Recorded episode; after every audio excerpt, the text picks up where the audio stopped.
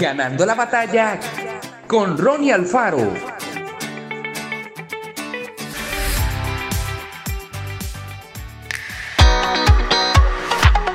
Además de evitar que nuestros oídos y ojos sean las puertas por donde ingresen imágenes y sonidos que podrían contaminar nuestra mente, debemos cuidar lo que decimos y también lo que hacemos.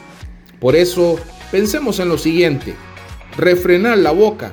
¿Las palabras que decimos entristecen a los demás? ¿Nuestro vocabulario incluye malas palabras? ¿Vivimos quejándonos todo el tiempo? ¿Hablamos mal de otras personas cuando no están presentes? ¿Decimos mentiras? Cuidar las manos y los pies.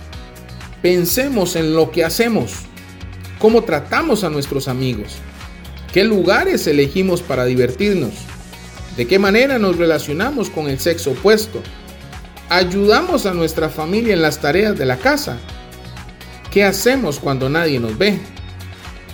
En una ocasión alguien dijo que nuestro ser es como una casa.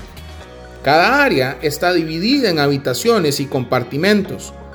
Cuando conocemos a Jesús como Dios y Salvador, Él se transforma en el dueño de nuestra vida. Tenemos que darle las llaves de todos los cuartos y permitirle que los limpie y nos ayude a ordenarlos. Todos los días hagámonos estas sencillas preguntas.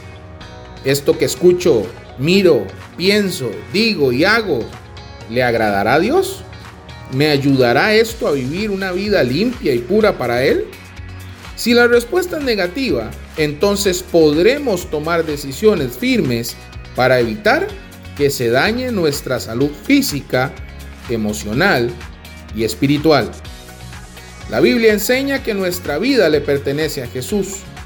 Desde el momento en que lo reconocimos como Señor y Salvador, perdonó nuestros pecados y nos limpió de toda culpa, ahora depende de cada uno de nosotros vivir cada día cuidando la pureza. Hagamos nuestra parte y Él nos dará las fuerzas para vencer. Que Dios te bendiga grandemente. Esto fue Ganando la batalla con Ronnie Alfaro y recuerda, síguenos en Spotify y en nuestras redes sociales para ver más.